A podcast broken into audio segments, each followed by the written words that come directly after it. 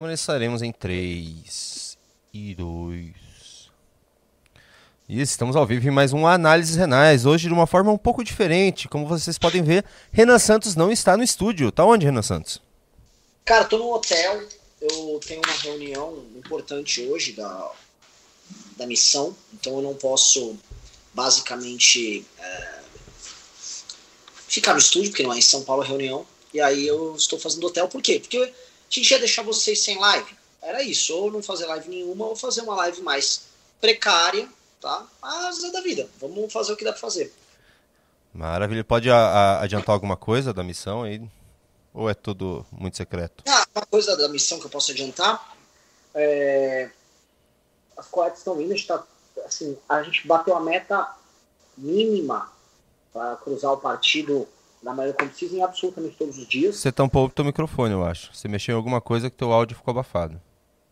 Melhorou? Piorou? Melhorou, é. Melhorou. Você tá, no, tá no Labs Blobs? Tô no Lab Blob. Ok. Então, a, a, basicamente a operação como um todo está andando muito bem, né? Tem coisas a melhorar. Alguns times eles não estão bem como deveriam. Por exemplo, time de Porto Alegre, time do interior do Paraná. Uh, são muitos times para melhorar. Mas uma coisa que eu posso anunciar para vocês, assim, que é muito, muito periclitante, tá? Uma coisa para ficar é, de olho aberto. É, em um determinado estado do Brasil, numa capital, é, uma facção criminosa está perseguindo já uma pessoa que é coletor e um comandante da operação. Tá? A gente está resolvendo e tal, mas para a gente entender aí o nível da, perigo envolvido aí no que a gente faz, tá, gente? É tudo muito grave. É, enfim, não vou ficar entrando em detalhes, mas é, é, tem que esse país é muito louco. Esse país é realmente muito louco. Tá? Nossa, já tá dando problema. Esse tipo de problema tão cedo assim na, na formação da missão? Sim. Sim. Assim, a, conforme você vai saindo basicamente de São Paulo em um outro estado um pouquinho menos inseguro, não um pouquinho mais seguro, porque nenhum é seguro. São Paulo é perigoso. Paraná é um pouquinho mais, menos inseguro. Agora, conforme você vai para outros lugares, assim, a, a, forma como o crime convive com a vida das pessoas é bizarro. O crime está presente assim, no dia a dia com a galera. É, mas muito grave, assim, muito grave. Mas assim, ó, a, a, gente vai continuar. É por isso que eu preciso da ajuda de todo mundo, é uma coisa que eu sempre falo, né? É, há uma iniciativa que está acontecendo aí, ela, essa iniciativa precisa de coletores, não é olha, venha na minha casa, eu vou pegar do meu Não, precisa de pessoas fazendo esse trabalho na rua. Eu não vou falar qual é a iniciativa, mas se vocês sabem que a iniciativa é, por favor, vão lá e se inscrevam. Ou melhor, se vocês quiserem atuar nisso, vão no meu Telegram e procurem um áudio. Meu Telegram é Renan Santos Senberg. Manda responda lá um áudio que eu mandei, vocês vão entender o que eu estou falando, tá? É necessário. Renan Santos, como que tá o clima em Brasília para a manifestação do dia 10? Deve estar tá lotado de patriota aí, não é mesmo? É, supostamente é, é, esse fim de semana agora? É agora, é uma manifestação para Brasília. Tá, mas é, é, é, que dia? Eu vou conferir. Era domingo agora. É, sábado, domingo. Dia, era dia 10. Dia 10 é domingo agora? então, eu, eu, tô acompanhando. Dia 10 é domingo. Dia 10 é domingo. Eu tô acompanhando o noticiário sobre isso, Junito. Hum. É, e é real essa história que boa parte dos caras que estão convocando vão para a posse do Milei. Vão. Inclusive o Bolsonaro, o Eduardo Bolsonaro, Michele Bolsonaro. Ah, os próprios deputados que fizeram a convocação, muitos deles que estão no vídeo, sabe aquele videozinho? Venha, tem aquela musiquinha. É, tem alguns do vídeo que vão para a posse do Milley e não vão na manifestação. É bem. É tragicômico isso, né? Será que eles não. Porque... Será que eles não. Deixa eu ver se eles vão para manifestação ainda. Eu vou ver alguma notícia aqui, eu vou entrar aqui manifestação. para ver se de repente eles. Ao Gustavo Gayer eles cancelaram a manifestação. Porque não é assim. Não é possível. Não é possível que eles vão é, chamar uma manifestação pro dia 10, vão mandar a galera ir lá para Brasília e não vão estar tá lá? Então, cara, eu prefiro. Eu, sério, essas coisas, né, antigamente a gente dava risada, tirava uma onda, porque é uma forma até humilhante de tratar o próprio público, né? Mas hoje em dia eu não consigo mais pensar nesses termos, porque é uma, assim, uma galera que está sendo muito usada, né? Quer ver, o cara vai, convoca, bota as pessoas em risco, aí vai um ou outro parlamentar. Olha aqui. É um ou outro que vai. É isso. Olha só. Você consegue ver? Tô. Tá chegando a hora. Tá chegando a hora. Faltam seis dias para o dia 10. Brasília, às 10 horas, esplanada dos ministérios. Daí. Tem algum aí, eu vou, da parte dele? Tipo, eu vou. Ou não? Ele, ah, cara, eu vou, não sei. Só que ele, tem, ele fez o vídeo, né? Pô, eu vou. O Bolsonaro falou, eu vou. E não foi. Ó, cara, é. Aqui, é. ó, ó. Ah, cara, eu acho Ele fala no vídeo aqui, ó, que ele vai. Ó lá. Olha lá, lutaremos nas ruas. 10 de dezembro em Brasília. Então agora, dia 10. Ó. Esteja conosco nas ruas. Esteja conosco nas ruas. E aí? O que, que a gente faz? O que, que eu digo, né, Junito? O que, que eu digo? Uma massa de pessoas com tanta esperança no Brasil. Essa é real. Assim, milhões de pessoas têm muita esperança que essa turma, liderada pelo Bolsonaro, vai mudar as coisas, né? que o Brasil vai ser um lugar melhor, que eles são patriotas de verdade. Eu estava conversando com um especialista em marketing político, né? essa semana também. E o cara descreveu uma coisa que a gente já falou aqui, mas ele descreveu de uma forma muito interessante, que é uma derivada daquilo que a gente fala, mas muito sintética. Ele falou: olha só, o Lula e o Bolsonaro são duas pessoas que o povão se identifica mesmo, o povão gosta deles. E qual a característica é, daquele que gosta numa sociedade como a brasileira? Quem gosta perdoa. Então, como o lulista gosta do Lula e o bolsonarista gosta do Bolsonaro, é, essas pessoas tendem a perdoar todas as falhas é, desse homem público, porque a relação que eles têm com ele é meramente de afeto. Elas amam é, o Lula, elas amam o Bolsonaro, portanto, elas perdoam. Os erros, os excessos, falhas, roubo mesmo, elas vão relevar porque como elas gostam das pessoas, elas vão tentar pensar uma maneira de resolver, de melhorar, de fazer com que essa pessoa não sofra. Né? É uma relação afetiva. E é muito difícil, porque assim, é, quem tem uma relação afetiva com um líder assim, é quem tem uma perspectiva. Eu não vou entrar nem em populismo, tá? É uma perspectiva quase real, é uma perspectiva de realeza, de que você tem um vínculo uh, afetivo, uma conexão com aquele que representa o seu país? Então, o Lula representa um certo Brasil para o lulista, assim como o Bolsonaro representa um certo Brasil para o bolsonarista. Igual a rainha da Inglaterra representa a ideia de Inglaterra para o inglês, né? cada vez menos. É, realmente que já não tem nem mais inglês na Inglaterra.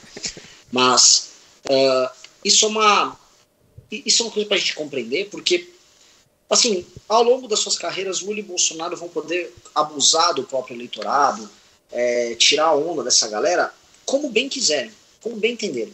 Eles vão poder fazer o que quiserem e a galera sempre vai aceitar por conta dessa relação afetiva. Porque a, ideia de que há um homem público que tem que ter uma relação despersonalizada, uma relação mais fria, essa é uma ideia quase tecnocrática, né? como se ele fosse um burocrata weberiano é, cumprindo determinadas funções, portanto, é, tendo que, vamos dizer, se ater à legislação, às prerrogativas do cargo essa ideia é uma ideia que não faz sentido para povos que têm essa relação mais primitiva, mais direta de afeto com o líder. E aí, nessa ânsia por representação, eles não vão cobrar desse cara, vamos dizer, rigor com nada. O lulista não liga se Lula for um cachaceiro. Se Lula, como os relatos a gente vem tendo ultimamente, for um cara que bebe em todas as reuniões, ele está permanentemente mamado no uísque. Né? É até a marca do uísque. Ou que o Bolsonaro é, é, ele não tenha rigor com nada. Não, eles não, não ligam, porque é uma relação de afeto. Entendeu? Uma relação de afeto, representação, afeto. E com o afeto você não briga ali. Então, o Bolsonaro vai lá e abusa, tem uma relação abusiva com eles. As pessoas vão permitir. Não, tudo bem. Eu gosto dele. Ai, Bolsonaro. Ai, ai. E aí a gente fala, ah, o fulano tá passando pano. Para eles não é passar pano. Não existe a, a ideia de passar pano. Na concepção deles, a ideia de passar pano seria a ideia de alguém que entende uh, que essas pessoas estão agindo fora de uma conformidade. Existe como se fosse uma, uma molde que eles tinham que estar encaixados nesse molde, que é o molde do homem público. E para eles não. Como o amor não tem limites, não há limites para a personalidade deles. Então, nem erro é. Então, se o Lula se apropria de dinheiro público, se o Bolsonaro rouba uma joia, se eles agem de maneira errada na gestão pública, isso sequer é considerado um erro. Mas a pessoa pode até tentar um raciocínio, ah, não, mas essa atitude me causou um problema, isso fez isso aqui. Mas eles não concatenam. Eles voltam para aquela esfera do afeto e da, do entendimento, em que, ah, não, mas ele estava querendo fazer o bem, alguma coisa aconteceu de errado eles não, não encaixam, porque não é do, do objetivo deles encaixar. A personalidade do líder que eles amam é uma personalidade que extravasa tudo isso. Então a ele, ao líder é permitido tudo, tá? O líder pode fazer o que ele quiser. Ah, o próprio público, o próprio público, ele se entende como alguém que precisa defendê-lo. Os bolsonaristas muito mais que os lulistas. Verdade seja dita, o eleitor lulista, mais a base do eleitor do Lula é um cara que nem luta muito pelo Lula. É um cara que está na prática aguardando o Lula fazer suas mágicas, né? O eleitor mais humilde, tipo, ah, vai fazer dinheiro cair para mim e tal. E o eleitor bolsonarista, por seu turno, ele já acha que, enfim, ele tem que lutar pelo Bolsonaro, o Bolsonaro sangrou por ele, tem toda uma, uma mitologia ali associada ao Bolsonaro. Galera, começou a entrar clube aqui, deixa eu avisar que eu tô com a revista Valete errada, né? Vou até dar, vim aqui trazer nessa reunião duas valetes para dar de presente, né? Uma, por, por, são essas duas aqui. Mas, enfim, todo mundo que entrar no clube hoje vai receber a nova valete. valete. Pedi pro Junito botar aí na tela a valete roxinha autografada. Nossa, por que tá entrando tanto, tanto clube? Eu acho que tá pegando atrasado. Que eu coloquei, era pras três, acho que foi pras três e vinte. Tá vindo entrando tudo de uma vez. Será que é isso? Ué? Não sei, deixa eu dar uma olhada. Pergunta aí pra, pro responsável. Não sei se está certo não. Virou a máquina aí de clube, checa aí. Eu vou checar. Xiii. Será que deu pau? Não sei o que tá acontecendo, checa aí, porque não, no sistema tá dando que entrou gente pra caramba hoje. Peraí, deixa eu ver isso. Tá, Deixa eu perguntar se tá dando pau no site. Hã? Deixa eu ver se tá dando pau no site. Às vezes tá dando pau no site, né? Cara, olha só. Entrou bastante hoje, tá? Que coisa estranha. Vai tá entrando é. demais. Enquanto eu, enquanto eu confiro isso, eu tiro o contador da tela, por enquanto, pra ver se é isso mesmo ou não? Sim, é importante, eu, porque assim, eu acho... entrou bastante gente, mas não tanto assim, tá? Tem alguma coisa acontecendo. Vou tirar o contador da tela, tá. Deve ter dado pau. Seguinte, Ana Santos, agora eu quero saber com o Bolsonaro. Ah, não, eu até imagino que seja. Deu pau. Deu pau. Não, não é deu pau. Não? Deu pau? Ele falou, ele falou só tira, falou tira. Então deve ter dado é, pau. Não é, a gente estava tendo um problema nas recorrências, no sistema de recorrência. E a gente tinha perdido mais ou menos 70 cadastros e as pessoas se recadastram. Tá subindo de novo no sistema. Então ah, talvez seja isso. Ah, então vai ficar subindo 70 pessoas ali. Provavelmente. Tá. Deve, pergunta depois pro Vitor Sono sobre isso, tá? Mas é, deve, ter uma, deve ter uma relação, porque hoje eles estavam resolvendo o problema. Certo. Tá? Mas, por favor, todo mundo que entrar no clube, é, regulariza isso, Junito. E aí todo mundo que entrar no clube recebeu a revista Valete Fotografada e o baralho da Valete. Certo. Ok? É, vamos lá, prosseguindo aqui na live. Vamos lá, Junito, o que, que você tem a me, a me colocar? Agora eu quero saber o seguinte: o líder máximo já não vai. Uh, ele, eles não avisaram que o Bolsonaro ia nessa manifestação, do, da última manifestação na Paulista, até algumas horas antes. Para uhum. o pessoal não desengajar. E não foi grande. O pessoal, ah, foi grande. Não foi. Ela foi pequena. A manifestação uh, bolsonarista foi pequena na Paulista. Deixa eu falar um negócio, gente, sobre isso. Ah. Eu peguei as fotos daquela manifestação que a gente fez contra o Bolsonaro em 12 de setembro de 2021. Tá? Que o MBL era muito menor do que o MBL é hoje. Muito menor. Foi uma manifestação que foi muito combatida, obviamente, pelos bolsonaristas e pelo PT, que não queria que tivesse o impeachment do Bolsonaro. Isso a gente esquece, né? O quanto o PT trabalhou para não rolar uma manifestação contra o Bolsonaro. Só mostra a união que os dois sempre tiveram de bastidores. Eles queriam que fosse uma eleição entre um e o outro e eles decidissem ali no, no final. Agora, se você pega a imagem aérea da manifestação do dia 12 de setembro e a imagem dessa manifestação bolsonarista, a bolsonarista foi maior, mas apenas um pouco maior. A do Bolsonaro só tinha um caminhão de som. O nosso cismaram de botar outros caminhões de som, que é uma estupidez. Né? É, separou é. longe, né? Um grupo do outro. É, então a pessoa do Partido Novo, que tinha um caminhão lá junto com pra rua. É, o Holiday estava naquele caminhão, inclusive o Poit que pegou e foi embora tal. E o, o principal caminhão era nosso, e assim, não foi muito menor, tá? É, o que mostra, assim, um, lógico que o bolsonarismo é maior do que a gente, mas o bolsonarismo é maior do que a gente, ele era muito maior do que a gente naquela época. Hoje o MBL está algumas vezes maior. Eu... Monstruosamente maior. O, o, bolsonarismo é monstruosamente maior do que a gente nas ruas e não foi grande a manifestação. Aí agora fica a pergunta, e eles não, e eles esconderam que o Bolsonaro não ia até o último momento. Agora eles já sabem que o Bolsonaro não vai. Os líderes que chamaram para essa manifestação não vão. Os principais deputados ali não vão. Você quer ver a lista dos deputados que vão para a Argentina?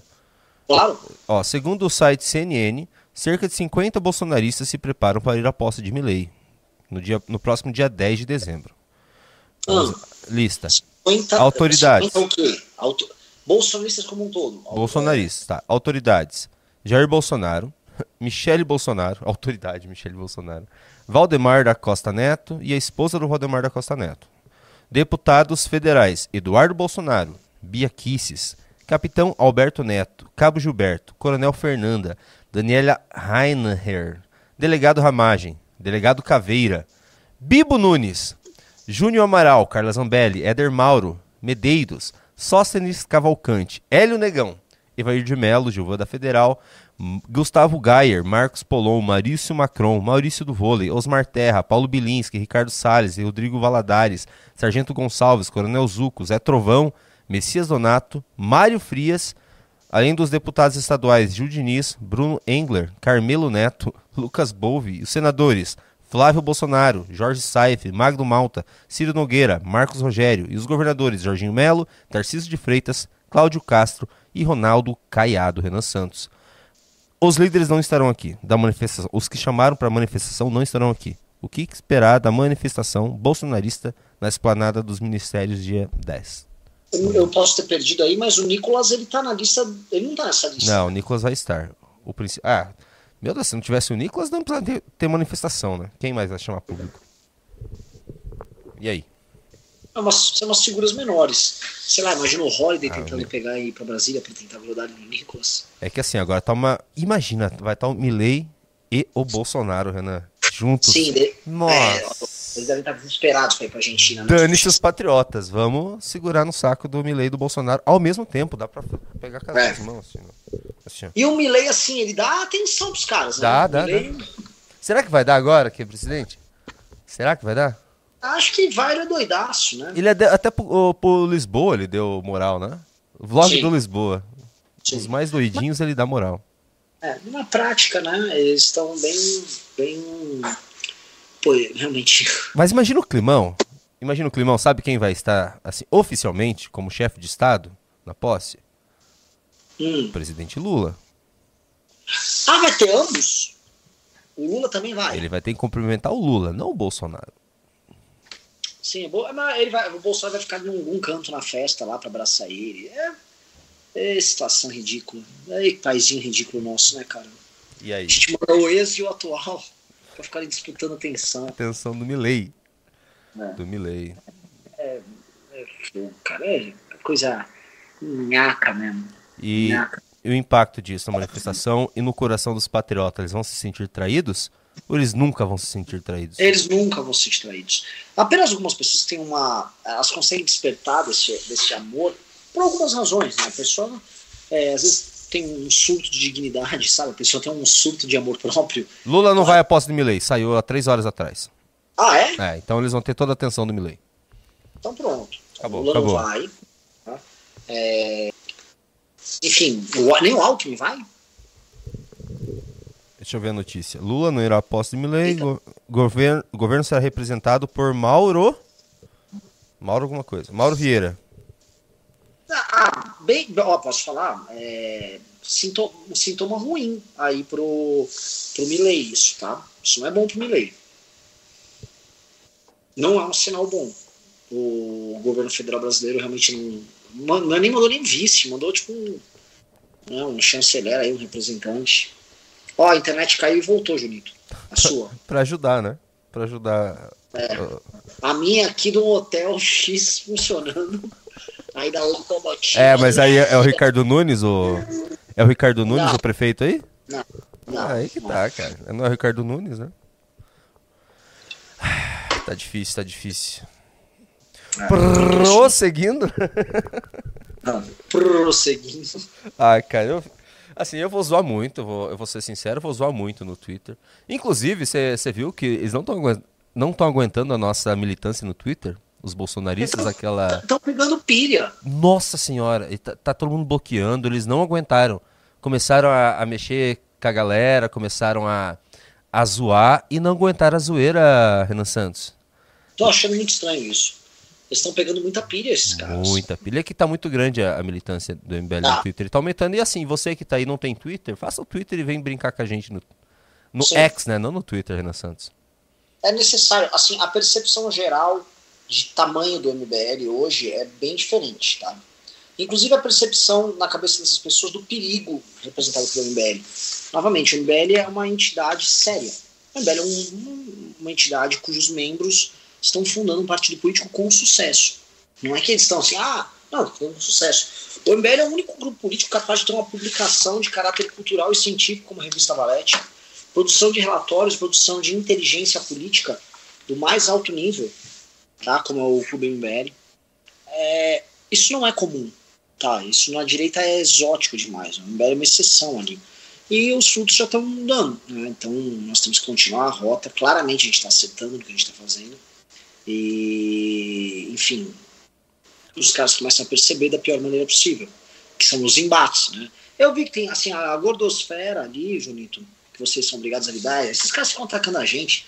Aquele, tem, tem um, eu não sei o nome dele, um youtuber nazista, tem um... Credo. um- é uns gordos, um youtuber nazista. Ah, tem bastante. É, Tem, tem uns caras mesmo que estão atacando a gente, crescendo, é, puxando saco de Bolsonaro. São ANCAPs, tá? ANCAPs. ANCAPs que puxam o saco do Bolsonaro e queriam um golpe de Estado. Alguns deles até participaram da, do- do- das manifestações da frente dos quartéis.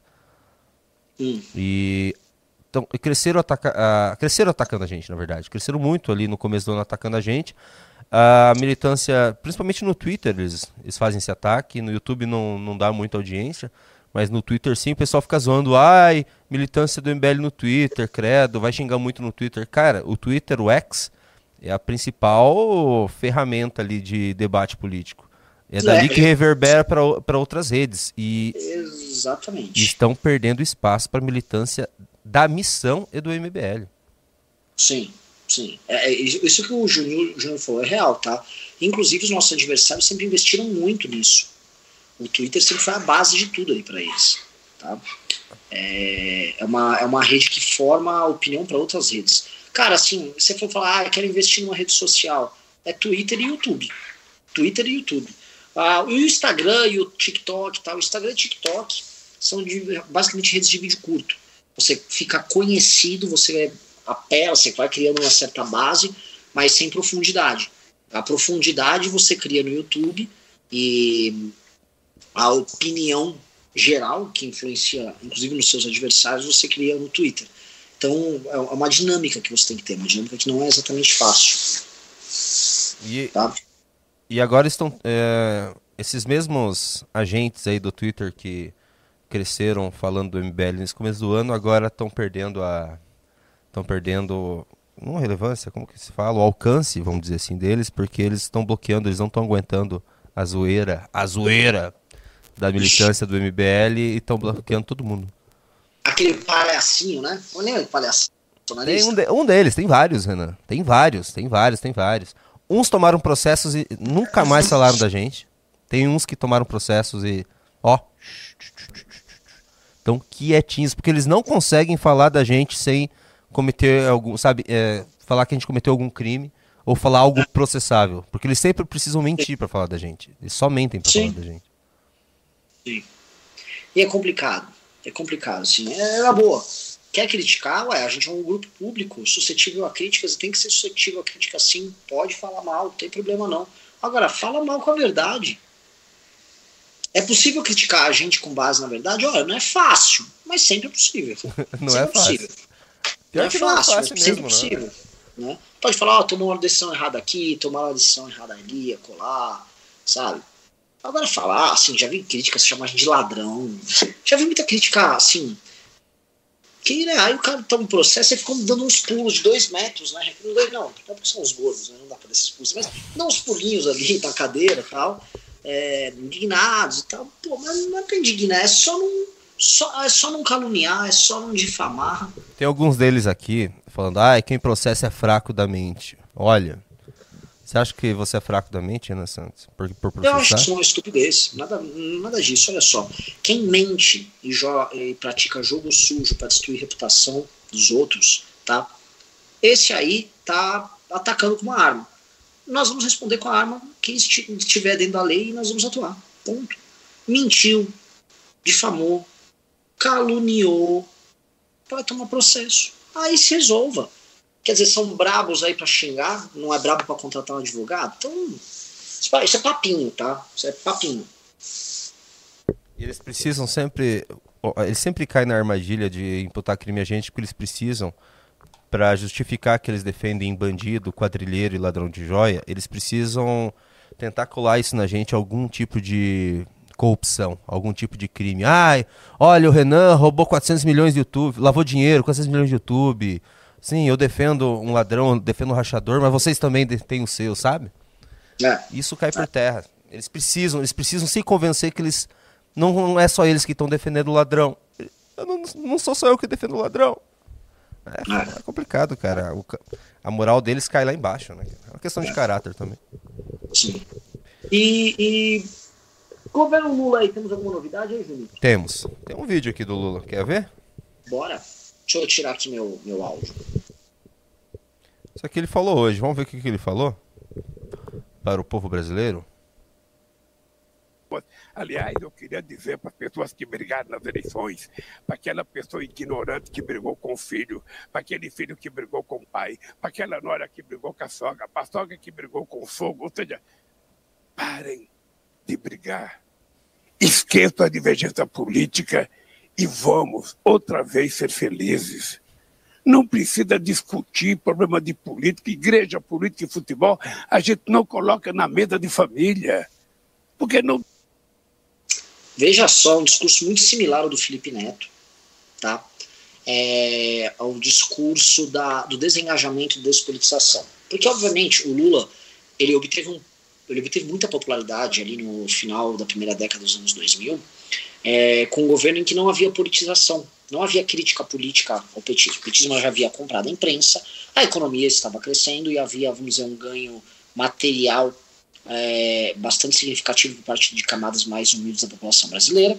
Então, o Lula batia 70%, 80% de aprovação. E aquele clima de despolitização, portanto, dava o tom de alguém que queria, vamos dizer, uma vida mansa em termos políticos. E ele exigia a vida mansa falar, eu estou sendo um grande presidente. O que está acontecendo? Um, ele ia para as eleições e ele dava segundo turno, porque um cara que tem 80% de aprovação deveria ganhar a eleição no turno, certo? Mas não ganhava. Havia um mal-estar.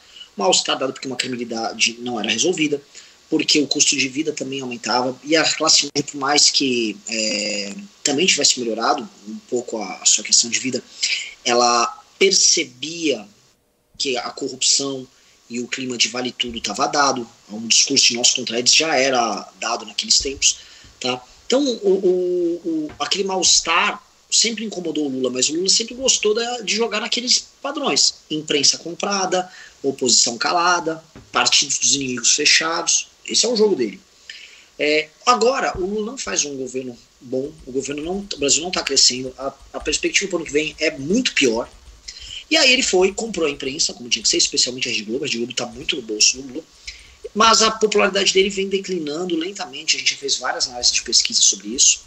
É, e o que incomoda ele é que a, a, a, popularidade ainda não declinou por conta de questões econômicas. Ainda que a, a taxação ali da, das importações tenha tido um efeito, e é um efeito real na popularidade do Lula, as declarações sobre o Hamas, é, co coisas concernentes à segurança pública, é, a postura do Lula com a Janja e viagens externas, tudo isso vem contribuindo para um ambiente de alta politização e de reprovação do mandato dele.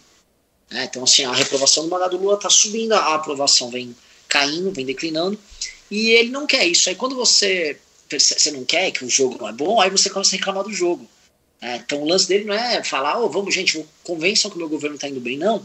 O, o, argumento do Lula é: parem de falar de política. Política, futebol e religião não se discute. Ora, quem não quer politização a ele agora, ele que faz parte de um grupo político que politiza tudo. Eles politizam sexo, eles politizam masculinidade, feminilidade, raça, tudo é politizado pelo governo deles. Só que você não pode discutir o governo, não, não discuta não. Nem isso, nem religião, nem futebol se discute. Papo de pilantra. Papo de pilantra, mas papo de alguém que sentiu e que sabe que a popularidade está declinando. Não dá certo. Imagina eu, eu, corintiano, conversando com o filho meu palmeirense. É guerra. Imagina eu, sabe, discutindo um assunto com meu irmão que era do Partido Comunista. Não dá certo. Então, quando a gente estiver em família, vamos discutir coisas boas da família. Vamos discutir, sabe, uma coisa chamada, ah, ah. fraternidade, ah, uma coisa chamada fofo. companheirismo. Vamos ver o que, que um de nós. Imagina, você chega assim, né, vai ter uma reunião de família qualquer, né?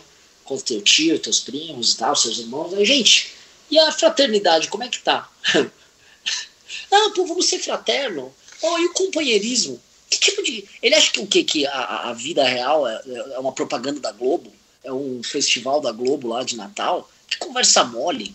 Todo hoje é um novo dia de um novo tempo. Papinho furado, meu. Tipo, é, essa, é, é por isso que o Lula não roda bem em redes, né? Esse vídeo tipo, é um vídeo inimigo da viralização. É, ele, hoje ele tá fazendo live para 200 pessoas.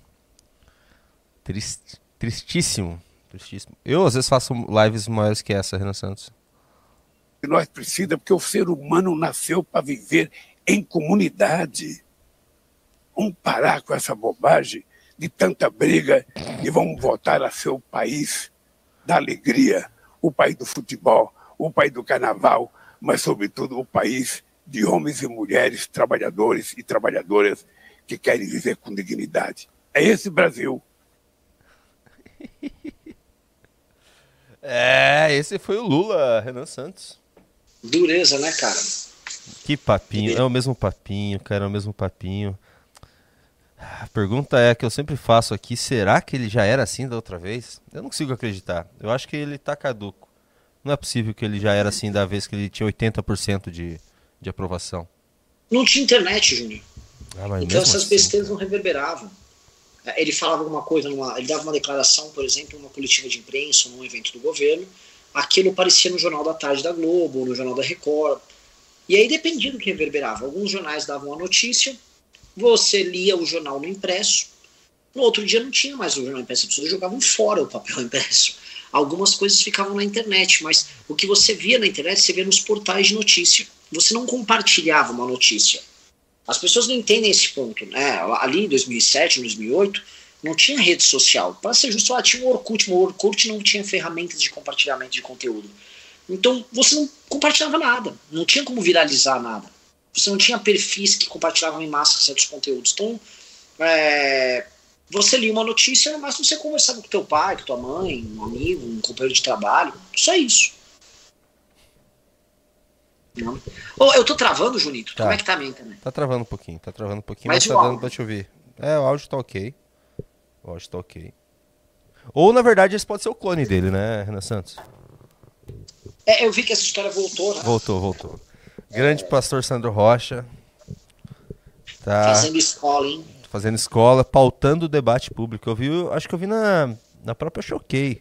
Eu vi não, né? Me mandaram, porque eu, sou, eu, eu silencio a Choquei que essa é coisa do Bahia. Mas o... mandaram um vídeo do clone do Lula.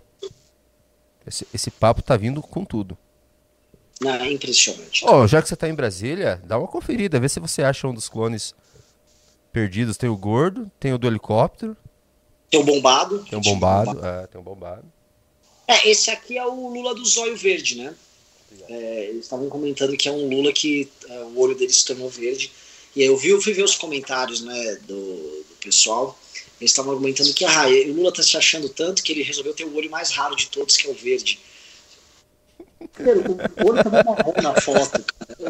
Não tinha olho verde nenhum na foto. Eles estão assim, os caras doidinho, cara. O cara tá com o olho castanho normal dele. É, o é, eles assim, o Lula tá mais velho, ele envelheceu, o semblante dele tá, tá diferente. o homem que vai ter, é, ao final do mandato dele, coisa de, quê? de 80 anos. Né? Ele está no caso da vida dele. Ele já tá, ele não está senil como Biden, mas ele está caminhando para a senilidade. Ele está com aspecto cansado. E ele é um cara que, por mais que faça exercícios físicos, ele não se cuida. O Lula é um cara que bebe todos os dias. Ele bebe destilado todos os dias. Não é uma cervejinha. Fala muito de cervejinha. O Lula gosta de uísques japoneses, caros pra caramba. Entendeu? É, o lance dele é esse. Não tem papinho de, de cervejinha aqui. Ele é, mano, ele, ele passa, é aquele bêbado que ele vai tomando à tarde, né? Tipo, sei lá, três da tarde ele já tá tomando um uísque numa reunião, vai outra reunião tomar outro uísque. Então o cara vai ficando permanentemente ébrio. Né? Aquela, é aquele cara que não tá bêbado de cair no chão, mas ele tá sempre permanentemente mamadinho, tá? Então, isso, mano, o, o aspecto físico dele, ele tá muito deteriorado, muito deteriorado. Renan Santos, temos uma surpresa aqui, viu? Parece Bom. que tá dando mais um embate entre Kim, é, Silvio Almeida, tem também o Nicolas Ferreira, tem Eduardo Bolsonaro, todos contra Silvio Almeida, na Comissão de Fiscalização Financeira e Segurança. Vamos dar uma olhada? Bora! Nossa, mancada, você devia estar aqui. A gente faria uma baita análise do debate, como a gente sempre faz. Deixa eu só aumentar o volume aqui. Aí.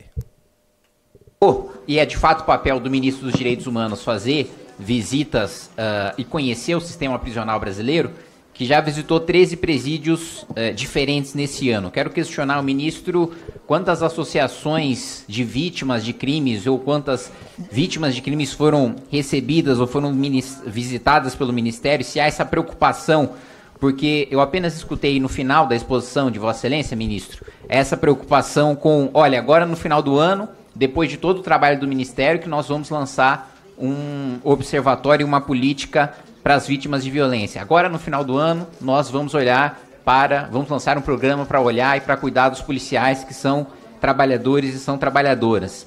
Uh, Vossa Excelência também coloca que este é um governo que tem como uma das suas marcas a defesa da democracia.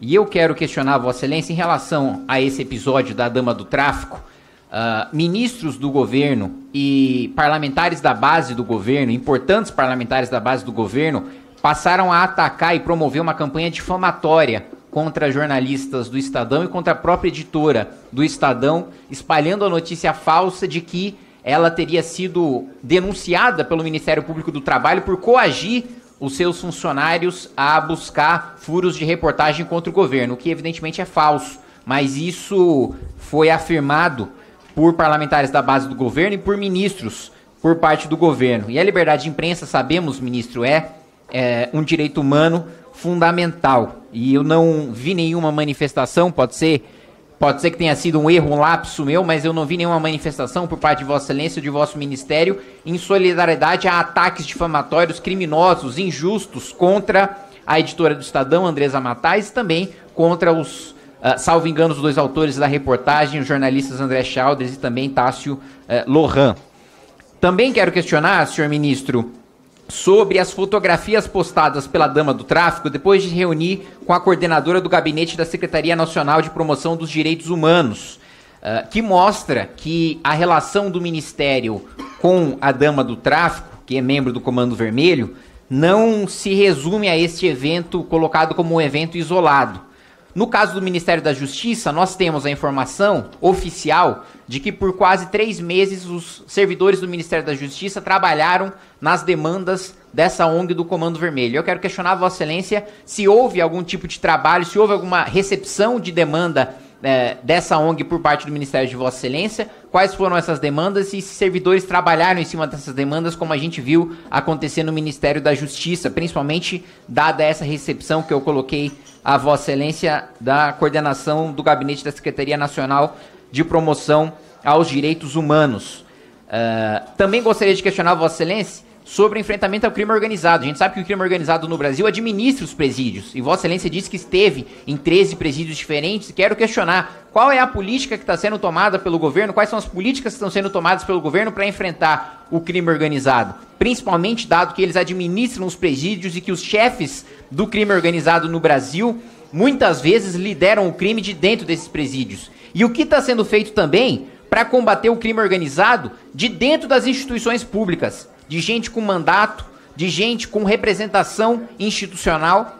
Nós temos, só para citar um exemplo, no meu caso, a cidade de São Paulo, do estado, capital do estado que eu represento, nós temos um caso que está sendo investigado pela Polícia de São Paulo, em que a Polícia de São Paulo acusa o ex-líder do Partido dos Trabalhadores na Câmara Municipal de mandar matar seu próprio assessor para pagar uma dívida de sangue com o PCC, porque este ex-assessor deste parlamentar teria parado de repassar propina, teria parado de repassar propina para uh, o PCC e repassar apenas para aquele vereador. Uh, e um outro ponto que Vossa Excelência colocou, de que enquanto nós estamos aqui, tem crianças sem creche, tem filas e hospitais.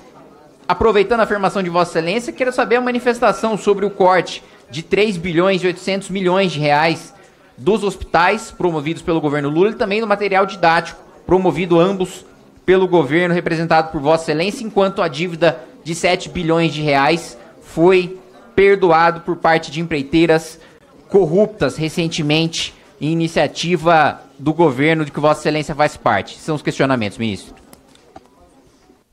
Antes de continuar, o que, que você achou do nosso Kimoshito contra. Avaliação estilo Kim, chuva de dados. Chuva de dados. É, demonstração de, chuva de dados, demonstração de contradições.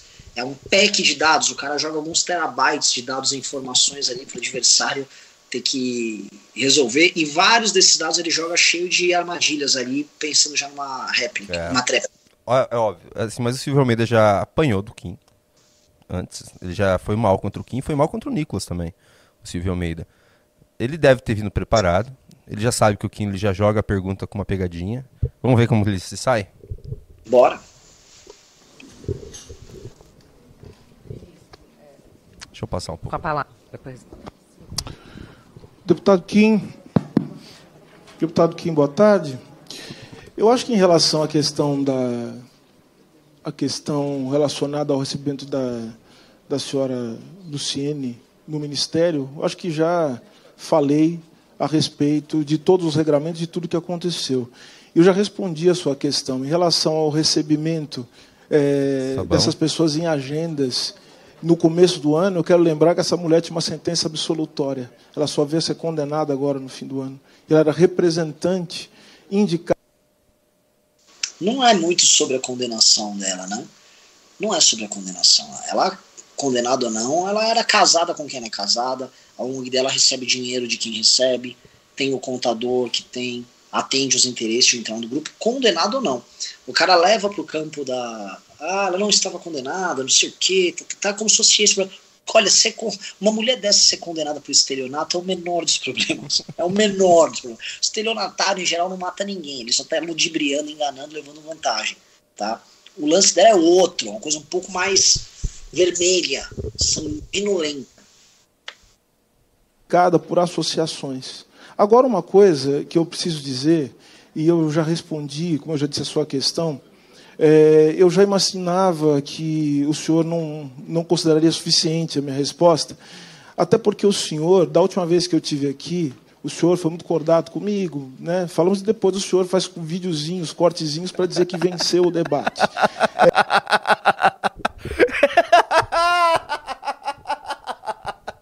Sentiu.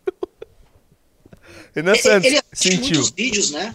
O, o, Silvio Almeida, ele já reclamou de colegas do MBL do Kim, ou seja, ele assiste todos os nossos conteúdos. Eu sou bloqueado pelo Silvio Almeida no Twitter. Como ele é um sujeito muito vaidoso, a gente achou, assim, ó, vou comer, ó, lembra que eu falei assim, os adversários podem nos criticar e tal, né? Tem motivo de crítica. Eu errei em uma análise sobre o Silvio Almeida, eu achei que ele era muito mais radical do que ele realmente é. O Silvio Almeida, ele é um cara vaidoso, que gosta de estar perto do poder. É só isso. Ele não é um revolucionário, ele realmente não quer fazer nenhuma revolução racial no Brasil, ele só quer ficar famoso, botar essas gravatinhas da hora, ficar rodando onde ele tá rodando. Basicamente isso. Urgente. Renan Santos admite que errou uma análise renal. É, isso é tipicamente do, do, do, grupo que o senhor, do grupo de extrema direita, isso é uma opinião política minha, do qual o senhor é um dos líderes, e que tem como é, é, e que tem como algo usual fazer insinuações difamatórias, como essa que o senhor faz agora a meu respeito. É, então o senhor vai recortar esse vídeo e dizer que venceu um debate que o senhor nunca se propôs a fazer. E eu não fico surpreso com isso também, com a sua postura. Nossa, podia chamar agora. Então vamos fazer um debate público, eu contra você, Silvio Almeida. E uma coisa, né? Assim, ele, ele não faz nenhum ataque difamatório, não chama de extrema direita, da, da, da, não, não, né? Faz nada. Esse cara não ataca ninguém, né? Esse cara, nossa, esse cara é figuraça. Como eu já disse, o grupo ao qual o senhor pertence é um. É, só um detalhe. Faz sentido, Renan Santos, porque ele está acostumado a ser muito bajulado. Ele entrou no governo como uma, uma estrela, né? Um intelectual, assim, carreira meteórica. Todo mundo só falava dele com respeito. E quando ele vai ali, ele passa vergonha para Nicolas Ferreira, para Kim Kataguiri. Eu acho que esse é, prestígio dele cai muito, né? Ele ficou perto de cair, Renan Santos. Ele ficou perto de cair há um tempo atrás, lembra? Sim. Ele ia perder pro Centrão o cargo dele, porque ele tava fazendo muito barulho. Eu não lembro qual, qual foi o caso. Se eu não me engano, foi do dos banheiros, não foi? Sim. Sim. O prestígio dele não tá tão alto não, como era antes. João gosta dele. É, o, o, governo, fazer parte é. de ministérios no geral, e não só no governo Lula, é, mata muita. Mata muita. Como, como, como que eu vou falar? Não sei. No Bolsonaro também tinham pessoas que a gente achava inteligentíssimas, né? Paulo Guedes, a gente achava que era muito Sim. bom. Muito não, bom. é verdade. O cara se tornar ministro, ficar sendo escrutinado o tempo Mata todo, a carreira. a respeito da pessoa cai. Vamos lá. Um grupo que é um dos maiores responsáveis pela desestabilização da democracia brasileira nos últimos tempos. e além. Qual, por que nós somos responsáveis por desestabilizar a democracia brasileira? Você vê, é, essa é aquela estratégia, o cara joga umas coisas no ar assim. Tá, vamos lá. Demonstre, por favor. Disso, é um grupo também responsável pela deterioração do debate público no Brasil. Ah, ele tá certo. ah, vai falar que ele tá errado, Renan Santos. A gente já Não, fez até minha culpa. Ah, eu já fiz minha autocrítica em 2019. Uhum. Hoje o MBL é necessário no debate Exato. público no Brasil. O que já foi reconhecido Ministro, não, desculpe, desculpe. Não, ministro, me desculpe. Não, não, não, desculpa, não, desculpe. Para dizer que eu acho que não é o não, seu desculpe. papel aqui a senhora, a senhora está... de... Não precisava vir defender o Kim Kataguiri e Biaquisses, ele estava indo muito bem. Ela é muito descontrolada para ser presidente de qualquer comissão, Renan Santos. De a senhora está me interrompendo. Aí, eu estou tá interrompendo. Não, a senhora está me interrompendo. A senhora está me interrompendo. A senhora, a senhora está me interrompendo. A senhora está me interrompendo. Não seja machista, ministro. Respeita a presidente da comissão, ministro. Respeita a presidente da comissão. Respeita a presidente da comissão, ministro. Ministro, eu sou a presidente dessa comissão, sou eu que conduzo. Eu estou interrompendo porque o senhor passou da sua resposta para ataque a grupo, ao parlamentar e a grupos políticos. O senhor não está aqui, o senhor é ministro do Brasil inteiro. Está defendendo o MBL, Renan Santos. Que isso? Eu estou tocado. Eu também. Desculpa, Biaquis. Desculpa, Biaquis. Desculpa, Biaquis. Desculpa, desculpa, desculpa, desculpa. Desculpa, desculpa, desculpa, desculpa senhor ministro de toda, todo o Brasil, toda a população, direita, esquerda, centro, eu estou interrompendo como presidente, é meu direito fazer isso, porque o senhor não pode atacar grupos políticos aqui dentro. Isso aqui é um parlamento. Isso aqui é uma casa plural. E não é o seu papel como, não é o seu papel como ministro de Estado, sou na ministro de governo, Sou ministro de Estado, por favor, não é esse papel atacar grupos políticos. Responda ao deputado Kim sem acusações aos parlamentares. Bravo! Agora defendeu a gente, eu tô a favor. Mudei minha opinião. Comentar, né, um ponto aqui. Primeiro, agradecer a, a, a, a presidente Bia Kisses, presidente da comissão. É, mas, a, além disso, né, para além do, do elogio a ela, é, ressaltar que o, o irrelevante MBL né, é o principal alvo das críticas aí do ministro, né? Ministro, porque assim, quem trouxe luz ao problema chamado Silvio Almeida no Brasil chama-se Movimento Brasil Livre, tá? A entidade política que falou, ó, esse cara, carismático, ele é inteligente. É, o que a gente errou, aí eu coloco minha análise errada aqui, é que ele é um radical. Ele não é um radical. Ele tem argumentos radicais, mas ele é um é um vaidosão gosta do poder, gosta de onde está, tá? Ele gosta, ele gosta de uma ascensão social, como todo mundo. Então, essas coisas não batem muito com quem tem pretensões revolucionárias. Então, eu errei. É, Para quem não sabe, tá, o segundo relatório do Clube MBL foi sobre o Silvio Almeida. Vou pedir até para o Junito colocar no ar. Eu não vou conseguir, é... Renan Santos. A gente está numa Hã? situação bem difícil aqui para fazer tá. a live. Eu não vou conseguir colocar outro link. Tá, tudo bem, tudo, Desculpa. tudo bem. Mas, enfim, ele foi alvo do segundo relatório, quem é do Clube MBL vai ver, é. tá, em que a gente previa a atuação dele, explicava a relação dele com ONGs internacionais e tal. Hoje, se eu fizesse alguma revisão ao discurso, nós diríamos, é, no fundo, era apenas vaidoso. Ainda que a agenda tá toda lá. Fui moleque, desculpa. eu tenho o direito de me posicionar politicamente porque fui vítima de ataques. E posso mostrar aqui, o deputado faz uma série de videozinhos, coloca... ele, trouxe, ele, trouxe, os videozinhos no papel ali do deputado Kim Kataguiri. Ele ficou muito brabo, Renan Santos. Nossa, ele, ele uma série de... deputado. Olha lá. Post Olha isso. atacando a minha honra, fazendo insinuações e, portanto, eu tenho o direito de responder na condição de ministro de Estado que sou. Não vou aguentar esse tipo de ofensa que o deputado faz de maneira sistemática. Quero reafirmar o que disse. O deputado, ele vem atacando, fazendo insinuações que considero eu que são insinuações de caráter criminoso. Deputado, inclusive, criminoso? se o senhor acha que há alguma coisa de errado Mexeu com as condutas que são tomadas pelo Ministério, tome as providências cabíveis. Caso contrário, o senhor estará prevaricando. Tome as providências que tem que tomar. Aliás, eu gostaria de aproveitar esse momento e deixar minha solidariedade com alguém que vem sendo atacado sistematicamente pelo senhor e pelo seu grupo. Pelo seu grupo. Aliás, vou reformular, reformular o que eu disse, não é pelo senhor, é pelo seu grupo. Por um ex-membro do seu grupo, com quem o senhor disse que tem afinidades ainda em nota pública, que é o padre Júlio Lancelotti. Ah, pera, pera, pera, pera, pera, pera, pera ele está misturando a gente com o Holiday e com o Rubinho. Ele não está misturando, ele sabe muito bem que ele já ele não é está, do MBL. Ele conhece ele muito está. bem a gente, Renan Santos. O problema é que ele se tocou ali, que ele já tem uma invertida para tomar ali do Kim na hora. Porque o Holiday, né, de forma muito burra, burra, monumentalmente burra, fez um vídeo em que ele juntava o Silvio Almeida com uma atriz e ele falava que aquela atriz era a dama do crime, dama do tráfico, sei lá. Nossa. E o Silvio o, o, já tomou já tomou o processo ali do Dino, né? E tá tendo umas tretas entre Rubinho e, e Padre Silvio Lancelotti ali públicas, né? Estão rolando. Então ele tá misturando. Ah, não, eles têm afinidade. Já só, são pessoas que não têm relação conosco. O Holiday há quase quatro anos, né? Quase quatro anos. Então, o Rubinho há um ano, mais de um ano. Então, pare, isso é público e notório. É, é, é, um ataque muito frágil, né? Porque realmente o MBL faz críticas políticas recorrentes ao Silvio Almeida. O Kim também faz, todos nós fazemos, tá?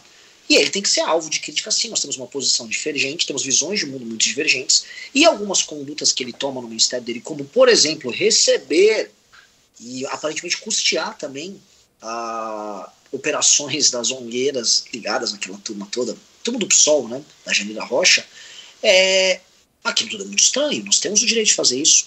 Você disse que nós destruímos o debate democrático, mas a gente contribui para o debate democrático é, sem usar mentiras, trazendo a público esses elementos. Você disse que a gente ataca a sua honra e aí eu devolvo o ataque que você fez ao Kim. Ora, crimes contra a honra são previstos na legislação. Processe-nos, processe o Kim. Processo MBL. Vai. Você não falou que ia? Que você não desafiou aqui? Então faz, ué. Então agora misturou as bolas. Ele conhece muito bem a gente, né, cara? É porque, Junita, é porque quem de fato expôs o Silvio Almeida pro Brasil foi o MBL. Será que ele o MBL sabe... levou a sério o Silvio Almeida. Será que ele sabe quem que é o Junito? Com, Júnior, com certeza. Júnior, a, a, eu sou bloqueado por ele. Hum. É, ele sabe todo o nosso conteúdo. Com certeza ele leu o nosso relatório do clube.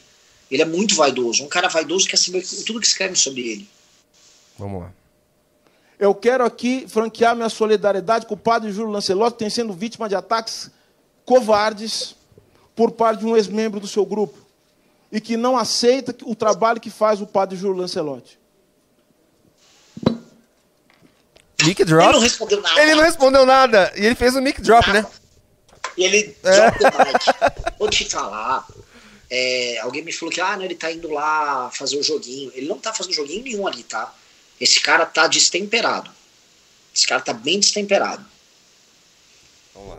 Sentiu. Tanto que ele não respondeu nada e apelou, tipo, ah, vou defender esse padre. Esse padre bizarro, vamos falar a verdade. Será que né? tem. Padre bizarro. Teve resposta do Kim? Não Teve sei. réplica? Deputado Kim, um minuto Tem- para sua réplica. Pediu para agregar o tempo de liderança, presidente? Pois não.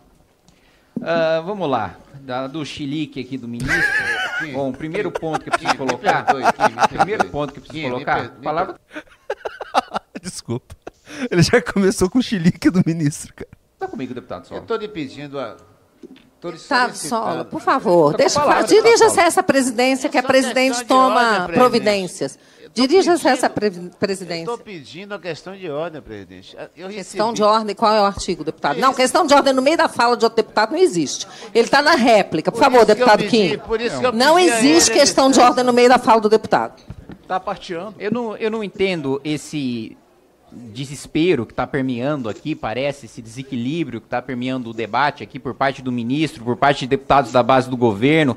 Primeiro, porque, senhor ministro, Vossa Excelência está mais do que convidado a se inscrever no meu canal, clicar no sininho para receber as notificações, porque lá eu coloco o vídeo na íntegra.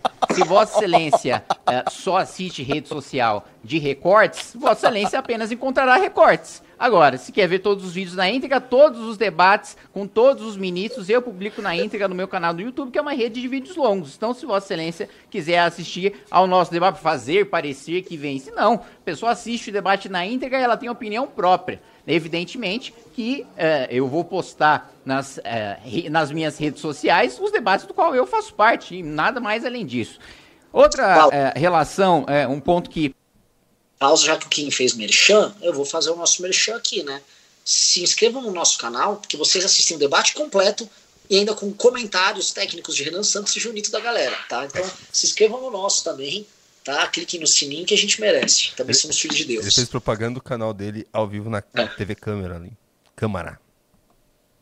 Bom, vários questionamentos ficaram sem resposta, né? Vossa Excelência não falou sobre a preocupação com as vítimas de crimes, Vossa Excelência não falou sobre o combate ao crime organizado, Vossa Excelência não falou sobre a reunião né, da coordenadora né, de- do Ministério de Vossa Excelência com a, a, a ONG do Comando Vermelho. Vossa Excelência também não falou sobre o corte de 3 bilhões e 800 milhões de reais em saúde, em livros didáticos e o perdão de 7 bilhões para empreiteiras corruptas. Vossa Excelência não falou sobre o vínculo de parlamentar petista acusado pela polícia eh, civil de São Paulo de envolvimento com o PCC e de repasses para o PCC e de mandar matar, inclusive, um ex-assessor justamente para pagar, de mandar matar um ex-assessor justamente para pagar essa dívida de sangue com o crime organizado, colocou que eu faço insinuações difamatórias, que eu estaria prevaricando. Ora, ministro, se eu estou cometendo tais ilegalidades, se eu estou cometendo tais ilegalidades, seja ah, ah, no âmbito criminal, no âmbito civil,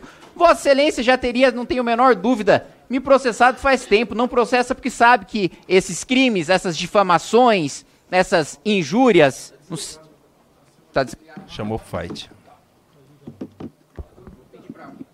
Pedir para a equipe técnica que dê um jeito nisso. A gente tá sofrendo aqui com esse- É, vocês falam que só aqui Tá, no, todos no análise tem esses problemas Estão todos, técnicos? estão todos. Então, senhor ministro, é, Vossa Excelência colocou que eu faço insinuações difamatórias, o que eu poderia até estar prevaricando, né, se não tomasse uma atitude contra o Ministério de Vossa Excelência. Pois muito bem, então Vossa Excelência pode ingressar com ações judiciais contra mim, pode me processar contra todas essas insinuações que Vossa Excelência acredita serem difamatórias, não é isso que Vossa Excelência colocou no início da, de- de- da sua exposição? Vou processar todos aqueles que têm me difamado, que têm me atacado. Pois muito bem, se eu disse alguma mentira sobre Vossa Excelência, eu desabonei a honra de Vossa Excelência de alguma maneira com uma notícia falsa, aponte essa notícia para o judiciário que eu serei condenado e serei obrigado a me retratar e a indenizá-lo. Mas Vossa Excelência não o fará porque vai perder. E sabe que perderá. Sabe que não, sabe que não há mentira. Sabe que não há preva- prevaricação ainda. Não sei de onde Vossa Excelência ainda retirou. Me, me, me processe então também. Faça uma representação ao Ministério Público por eu estar re- prevaricando, para eu ser preso por prevaricação. Vossa Excelência não vai fazer porque sabe que aí sim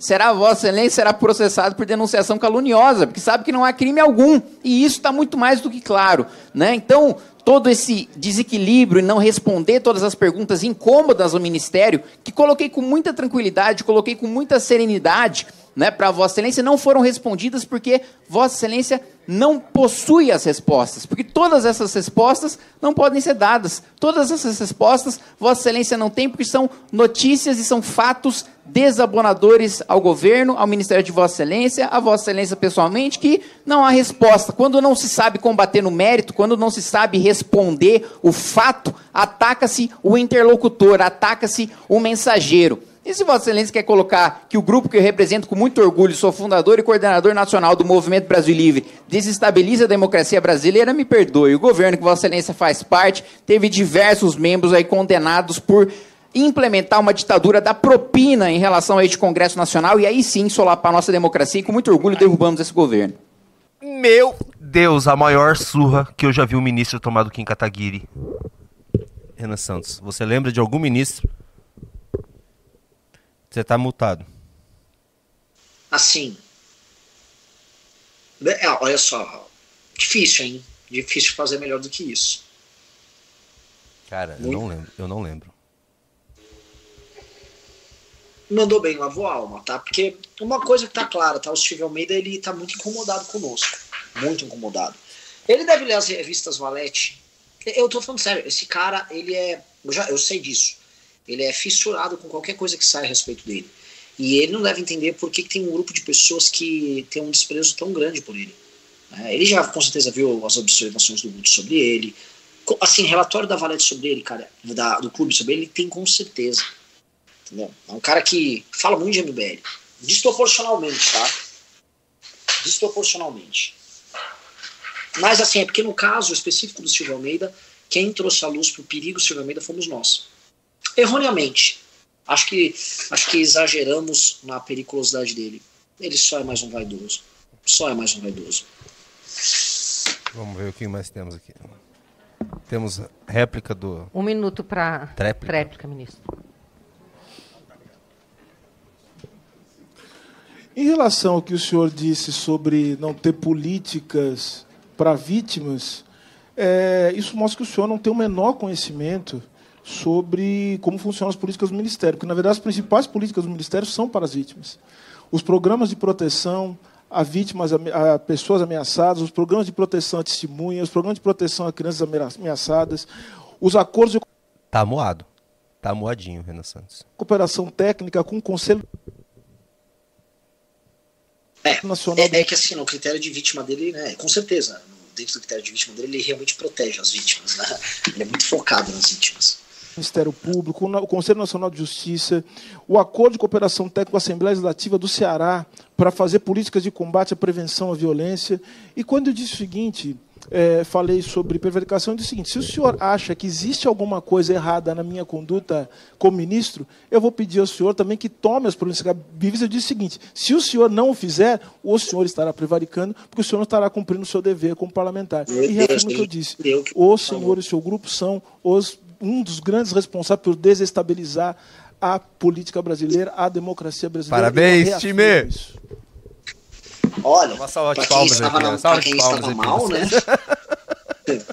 já, já estamos, Muito bom, assim, cara. status MBL final de 2023. O MBL volta a desestabilizar a democracia brasileira. Não, ontem, ontem a gente já ficou sabendo que nós destruímos o bolsonarismo com o inquérito das fake news Sim. e com voto nulo.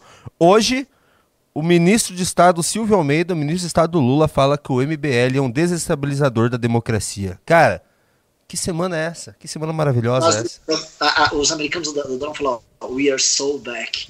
Nós estamos tão de volta. we are so back.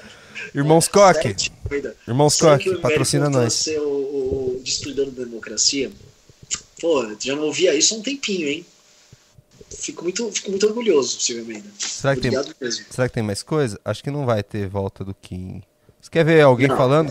Você quer comparar um Eduardo Bolsonaro falando com o ministro?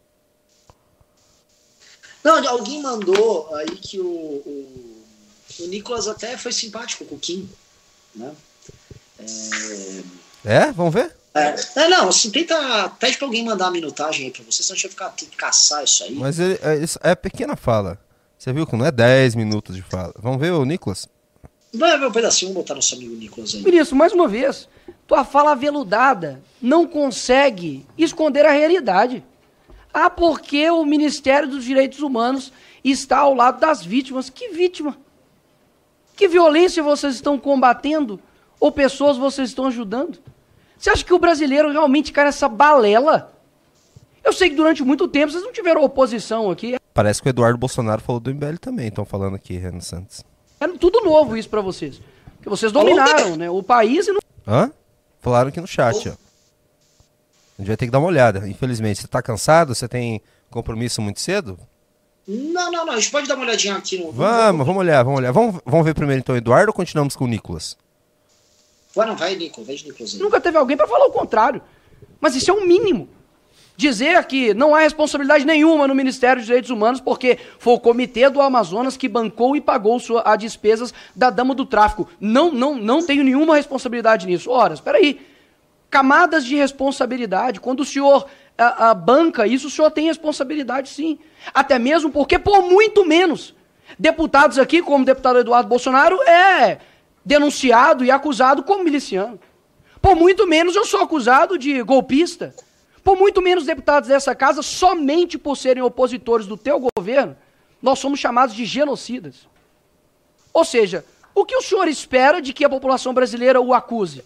Do senhor ser inocente? Oh, o senhor deve ser um lírio do campo mesmo. Porque, afinal de contas, o deputado não pode nem lhe fazer uma pergunta que o senhor se sente sensível e não pode responder e acha que ele está fazendo insinuações ao senhor. Por favor, tenha postura de ministro de Estado. O senhor não é ativista.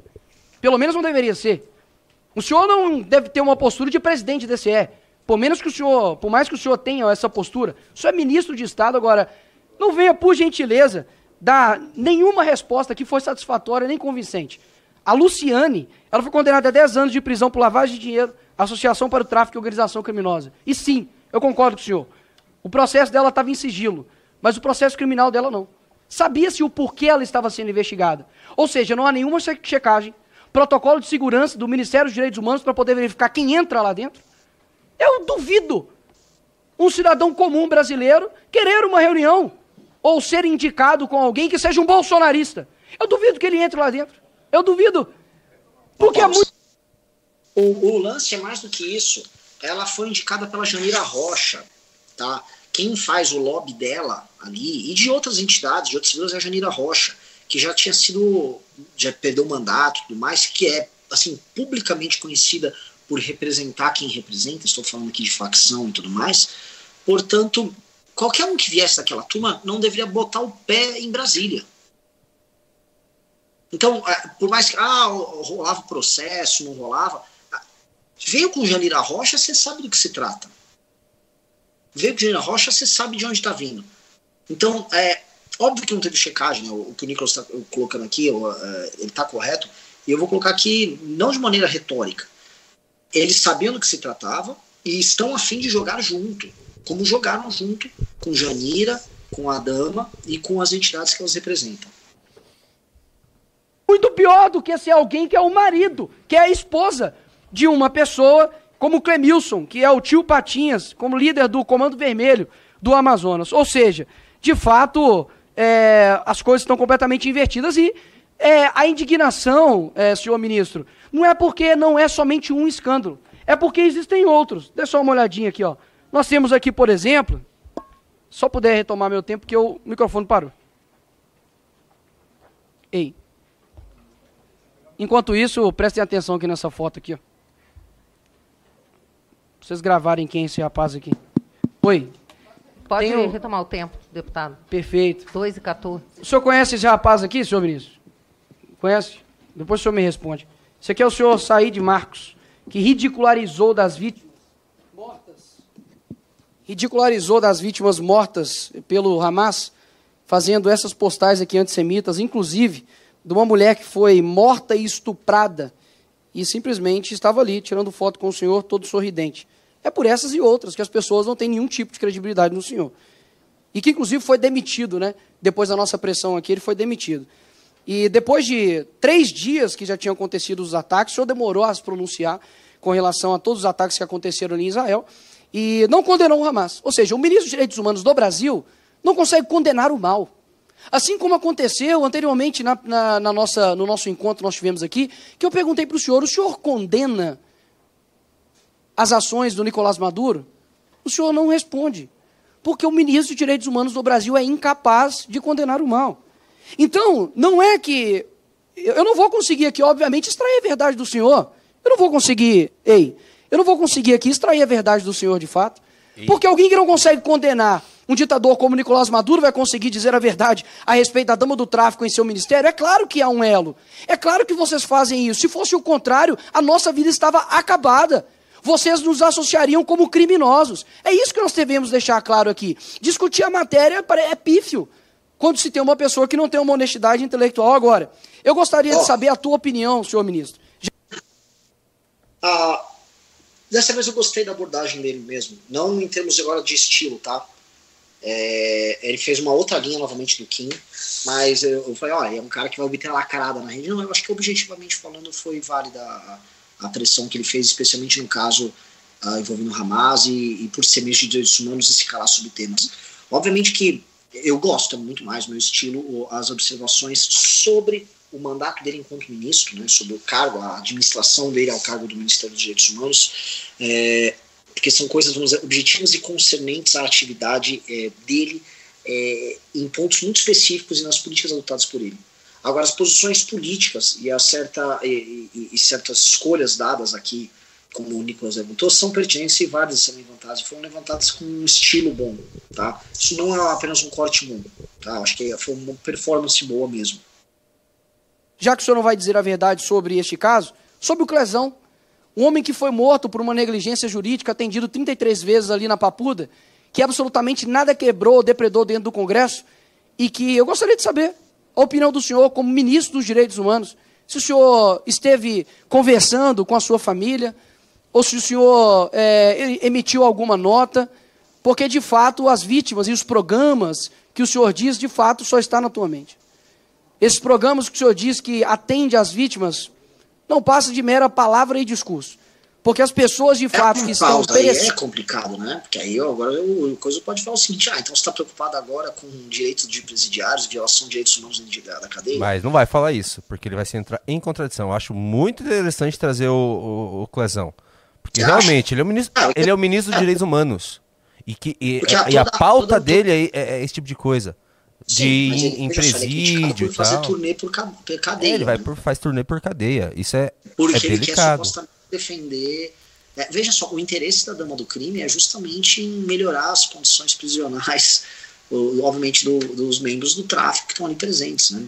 E ele então, não pode que... lacrar, Renan Santos. Ele, o, o, o, Silvio Almeida, na posição que ele está e, e o que ele representa nessa pauta para a esquerda, ele não pode votar com uma lacração. Ele precisa. Não é lacração. A resposta dele, se ele for um lacrador malandro, seria o seguinte: olha, estou aqui surpreso que o deputado agora está preocupado com condições prisionais, direitos humanos, atendimento a, a vítimas uh, de, vamos dizer, um sistema prisional cheio de falhas. Eu fui alvo de críticas aqui nesta mesma comissão por parte de colegas seus de estar fazendo uma turnê que eu considero muito válida nos presídios para garantir direitos fundamentais, direitos humanos que infelizmente o nosso sistema prisional não garante se o deputado já está tão preocupado com o lesão, então, por favor, que viaje comigo, não só para se preocupar com o lesão, mas com o Robson, hum, com o Jefferson é. e com todos os outros brasileiros que, por vezes, são mortos dentro do sistema prisional, sem sequer terem seu caso totalmente julgado.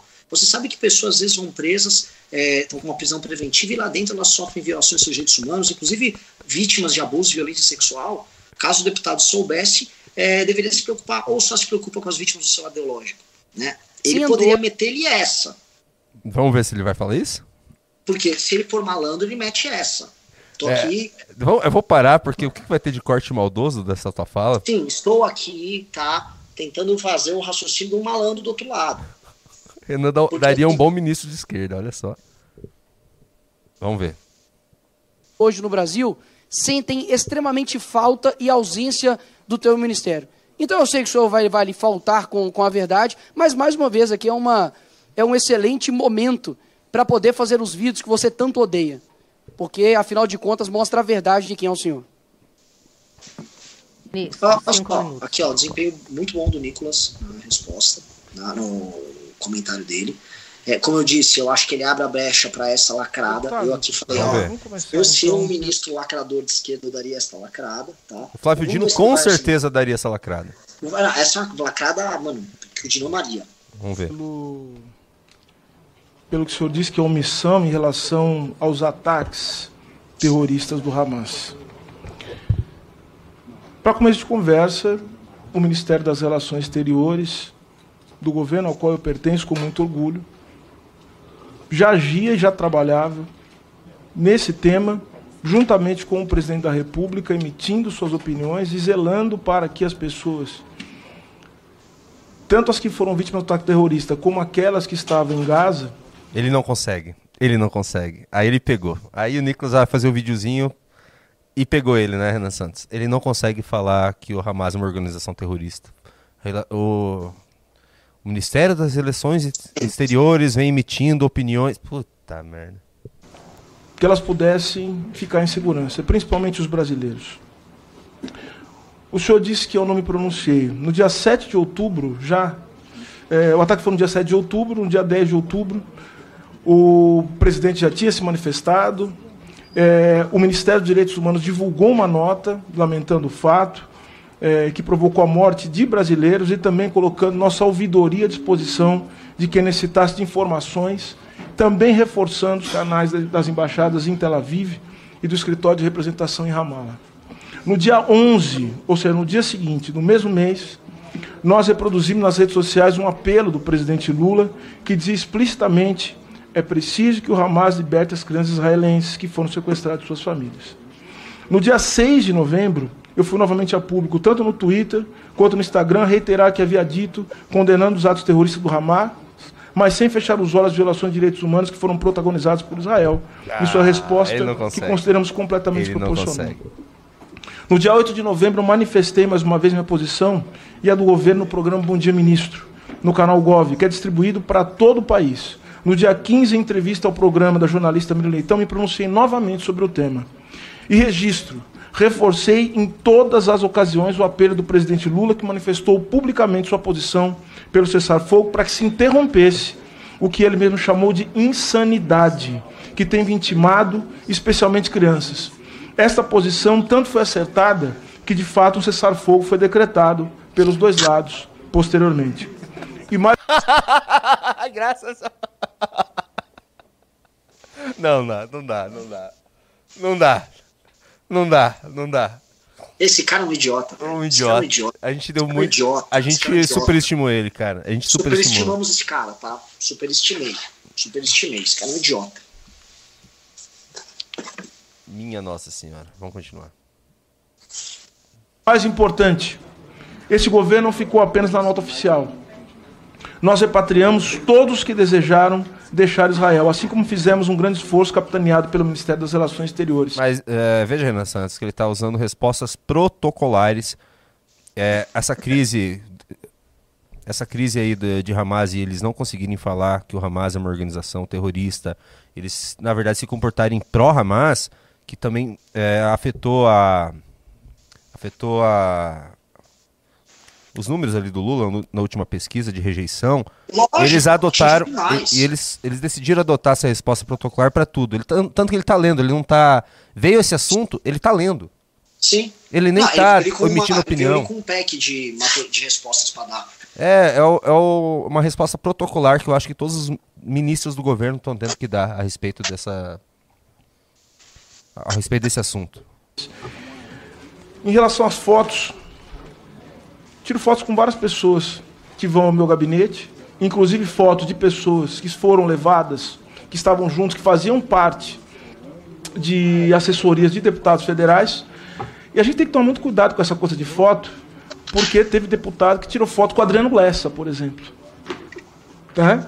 E quando a gente fala de genocida, é, na verdade esse termo a gente tem que ver se é apropriado, mas a gente está se referindo a quem pregou não tomar vacina durante uma pandemia que resultou em mais de 700 mil mortes. É disso que se trata. Não respondeu nada. Não respondeu nada. Deu uma resposta protocolar numa, num assunto muito sério que faz muito impacto pro próprio público do Lula, não só do público do Nicolas. Assim, que derrota, Renan Santos, que derrota. Mandou mal. Mandou mal, mandou mal, mandou mal. Mal. Vamos lá, só vamos ver a réplica ali do. A, réplica do Nicolas e a gente pode encerrar. Tá cansado? Tá cedo. Não é cansado, Do- não? Eu, tenho, eu tenho que ter reunião daqui a pouco, eu tenho que tomar. Nicolas, um minuto para Tá bom, tá bom. sua réplica. Por gentileza, acumular o meu tempo de liderança, Pois não. presidente Bia. É, senhor ministro, o que o senhor disse é, é facilmente quebrado pela realidade, tá ok? É, quando você olha aqui o, o Twitter, o, o do Ministério dos Direitos Humanos, coloca nota, morte do cidadão brasileiro Hanani. É, ele morreu de quê? De gripe? Foi é, infarto? Não há, nem na nota do Ministério, é de susto, deve ter morrido de susto, do Ministério dos Direitos Humanos, nem na tua nota, no dia 10 do 10 de 2023, às meio-dia, ao meio-dia e 22 minutos, dizendo sobre o Hamas, ou condenando os ataques. Basicamente, foi vítima dos atentados do dia 7 de outubro de Israel, manifestou solidariedade, e o senhor se ausenta mais uma vez de condenar o mal. Mas, mas aqui eu repito, não há que se querer extrair de uma pessoa que não consegue condenar Nicolás Maduro ou algo desse tipo. Então, é, é mais uma vez, é só para poder é, mostrar né, para as pessoas o quanto, de fato, o senhor é contraditório. Quando o senhor diz a respeito da defesa às vítimas, olha só, o senhor acionou né, a ouvidoria para poder acompanhar as mortes da PM lá em Santos, né? Porque tinha matado né, um soldado da PM, Reis, e só recebeu a atenção do Ministério quando, de fato, começou a ter morte de vagabundo. E o acompanhamento da ouvidoria foi para isso. Agora, dias depois, quando uma PM foi morta com um tiro de fuzil nas costas em Santos, não há nenhum tipo de comoção nesse sentido por parte do, do, do Ministério ou do ministro. Ou seja, nos cobram tanta empatia, amor, democracia, e não é isso que tem visto. O que o deputado Eduardo Ah, Bolsonaro disse tá- aqui, senhor ministro, o senhor Tá só complementando, ele já tirou o corte dele. É, já tirou o corte dele. Vamos só pegar rapidinho. Vamos só pegar, eles já me deram minutagem aqui do Bananinha falando da gente. É 1.14. Manda de novo. 1, 1.14. Vamos rapidinho. Dá tempo? Bora, bora, bora. Ó, 1. E rápido. Vamos ver o que, que ele falou da gente aqui. aqui. imagem, seja nomeado diretor-geral da Polícia Federal. Ou então, para outros, meu tempo vai acabar, mas só para concluir, presidente. Ou então, para outros casos, como por exemplo, o cancelamento do- da graça presidencial para Daniel Silveira. Então, isso daí é uma prova, um retrato de que o Brasil que nós estamos vivendo não é o país da democracia. Ué, Ministro, com a palavra. será que me passaram errado? Campanha do João Willis, dinheiro para a campanha de Chico Alencar e assado essa tensão política e um jogo Bom, baixo não de ficar passaram certo. uns aos outros. A gente vê no. A gente vê o que o Bananinha falou outra hora, então, galera. Que eu achei que já tava no ponto e- certo. Junito, obrigado. Você não vai ler Pimba? Não dá tempo, cara. Eu tenho que ir mesmo. Galera, desculpa. Quem mandou Pimba aí não vai dar. Ele vai ter que fazer uma reunião importantíssima agora, ok? Tá? Obrigado por todo mundo. Gente, não era pra ter live hoje. Fiz questão de vir pro hotel, corri pro hotel pra gente fazer essa live justamente pra cumprir com o nosso programa sagrado dia a dia. Peço desculpas aí pela, pela internet ruim. Não tá na nossa mão, mas acho que algum programa é melhor do que programa nenhum. E ainda deu 4.100 aqui audiência. Não foi ruim, não. Não, foi Obrigado, ok, Ju. foi ok. Valeu, Renan. Até a próxima. Valeu. Pessoal, só falar. Ih, o que, que aconteceu? Aí, só falar que. eh, eu ia falar de GTA, inclusive estou sendo cancelado no Twitter por- pela minha opinião sobre GTA, mas aparentemente está caindo a monetização de todo mundo que coloca o trailer, tá? E valeu. Eu não vou continuar, vocês estão aqui para ver Renan Santos falar, não o Junito da galera. Nos vemos amanhã ou talvez hoje à noite. Valeu.